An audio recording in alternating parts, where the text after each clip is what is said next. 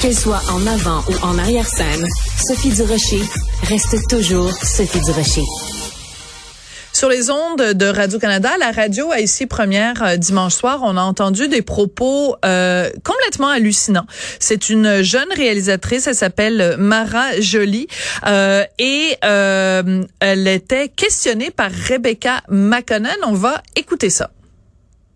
Pendant longtemps, tu as dit que tu n'aimais pas les blancs. Oh mon Dieu, oui, c'est vrai.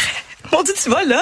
Ben, oui, de l'huile, il y a un feu, euh, je je, rajoute je de détestais les blancs, mais tu sais, je veux dire, je pense pas que tu peux aimer les blancs quand tu habites en Afrique là. Ok. Et je pense que tu peux pas aimer les blancs quand tu es afro en, en France. OK, pourquoi? ben tu peux là, tu peux, mais c'est c'est c'est tellement violent, tu sais, je veux Ouais. dire c'est c'est trash en crise là, fait que à un moment donné t'es tanné puis t'es juste comme ah not a safe space bye. Après ça, je te dis Bon, ah, parmi tous ces mots anglais, euh, trash, etc., etc., on, on entend quand même euh, une femme en 2023 sur les ondes de la radio publique canadienne dire c'est correct et c'est normal de pas aimer les blancs. Imaginez si elle disait c'est correct et pas normal et, normal de pas aimer les noirs, de pas aimer les gays, de pas aimer les drag queens, de pas aimer les personnes handicapées, l'animatrice hurlerait et surtout l'animatrice l'interromprait et lui dirait vos propos sont inacceptables. Là, vu que c'est quelqu'un qui est afro-descendant et qui euh, dont dont la mère est afro-descendante et qu'elle elle, elle se permet de dire qu'elle aime pas les blancs, ça passe. On va parler de tout ça avec Muriel Châtelier qui est citoyenne engagée dans l'association des Québécois unis contre le racialisme. Muriel, quand vous avez entendu ces propos-là sur les ondes de Radio-Canada, quelle fut votre réaction? Ben, c'est sûr, comme la majorité des gens, la majorité des Québécois, j'étais outré. J'étais outré d'entendre des propos comme ça euh, dans notre radio publique. Que la personne tienne des propos comme ça dans son salon euh, avec ses amis, euh, c'est possible, ok.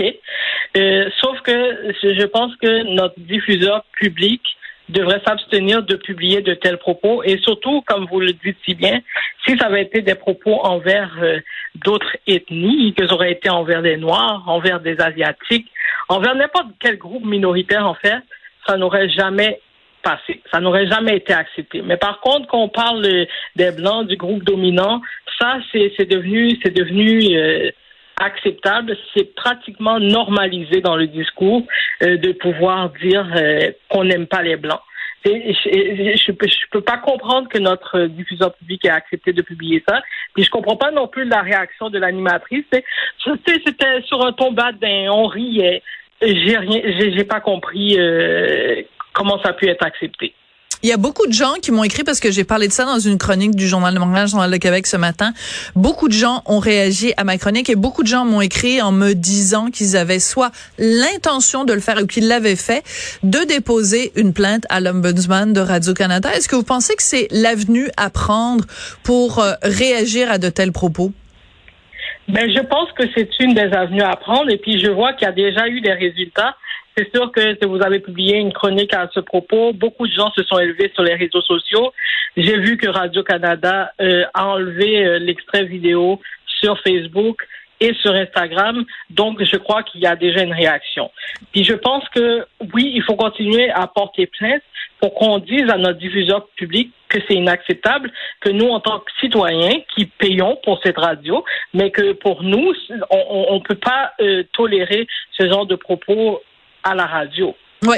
Alors c'est très particulier parce qu'à Radio-Canada, on se rappelle qu'il y avait euh, un chroniqueur, Simon Jaudoin, à l'émission d'Annie Desrochers, le 15-18, qui avait euh, prononcé le titre du livre de Pierre Vallière et qu'il avait donc utilisé le mot en haine, que ça avait euh, euh, causé euh, donc euh, euh, beaucoup de, de, de, de détresse chez un monsieur qui s'appelle Ricardo Lamour et qui avait donc porté plainte à Radio-Canada.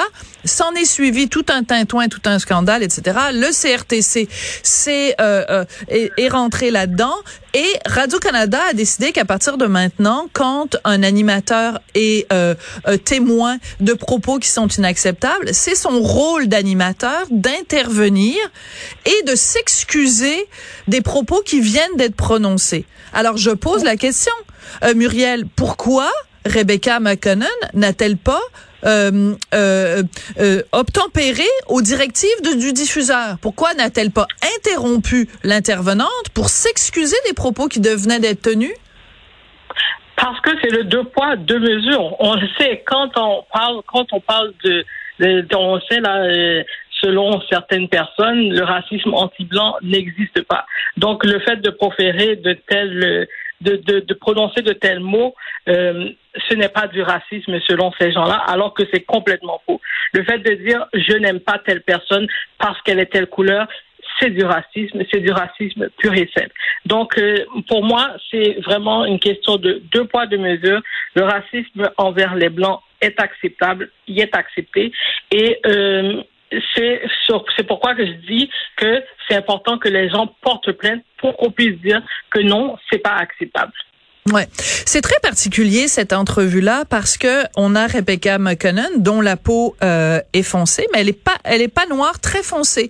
Euh, à un moment donné, il y a toute une discussion avec Mara Jolie, euh, qui euh, qui est donc euh, scénariste et, et, qui a réalisé et produit une série euh, télé qui s'intitule Après le déluge, et elle dit à quel point c'est important pour elle qu'il y ait une comédienne qui ait la peau noire foncée.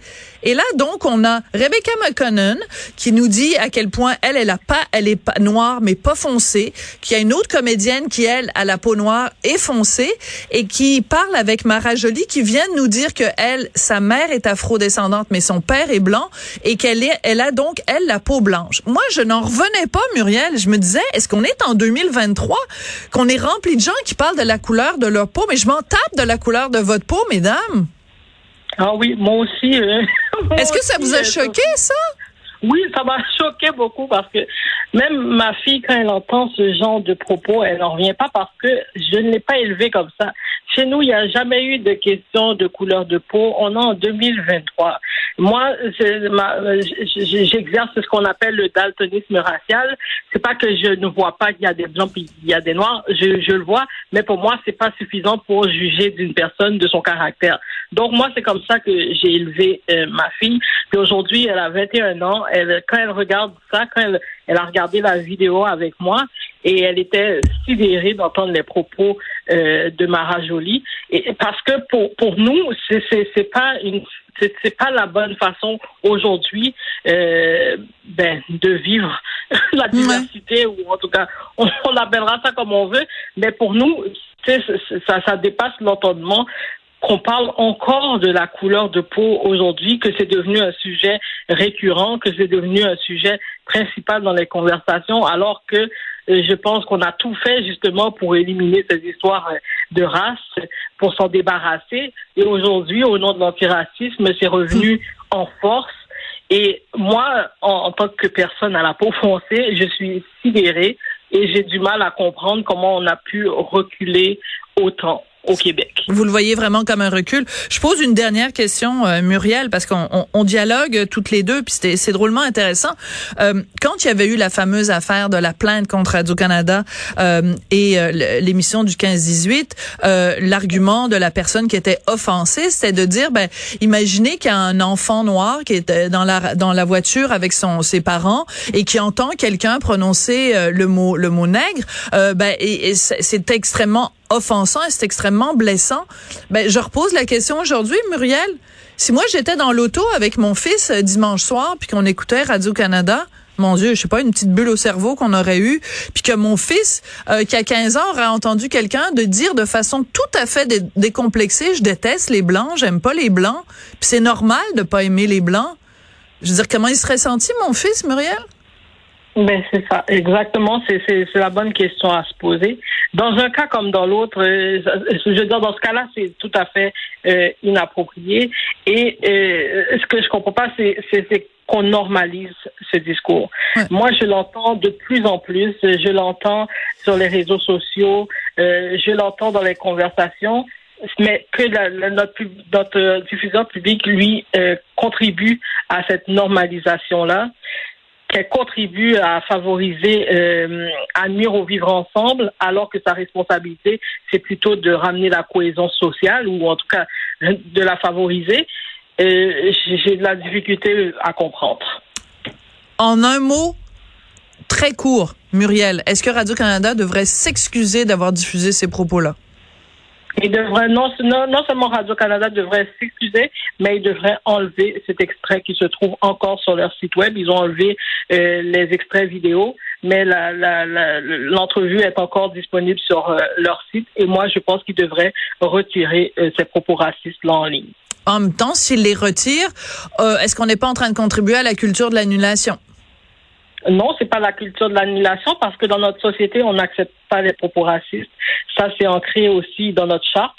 Euh, donc, euh, non, c'est pas de l'annulation, c'est inacceptable. On va continuer de suivre le dossier. Muriel Châtelier, je rappelle que vous êtes une citoyenne engagée dans cette association qui est très importante, l'Association des Québécois unis contre le racialisme. Le racialisme, c'est quoi? Ben, c'est justement ça.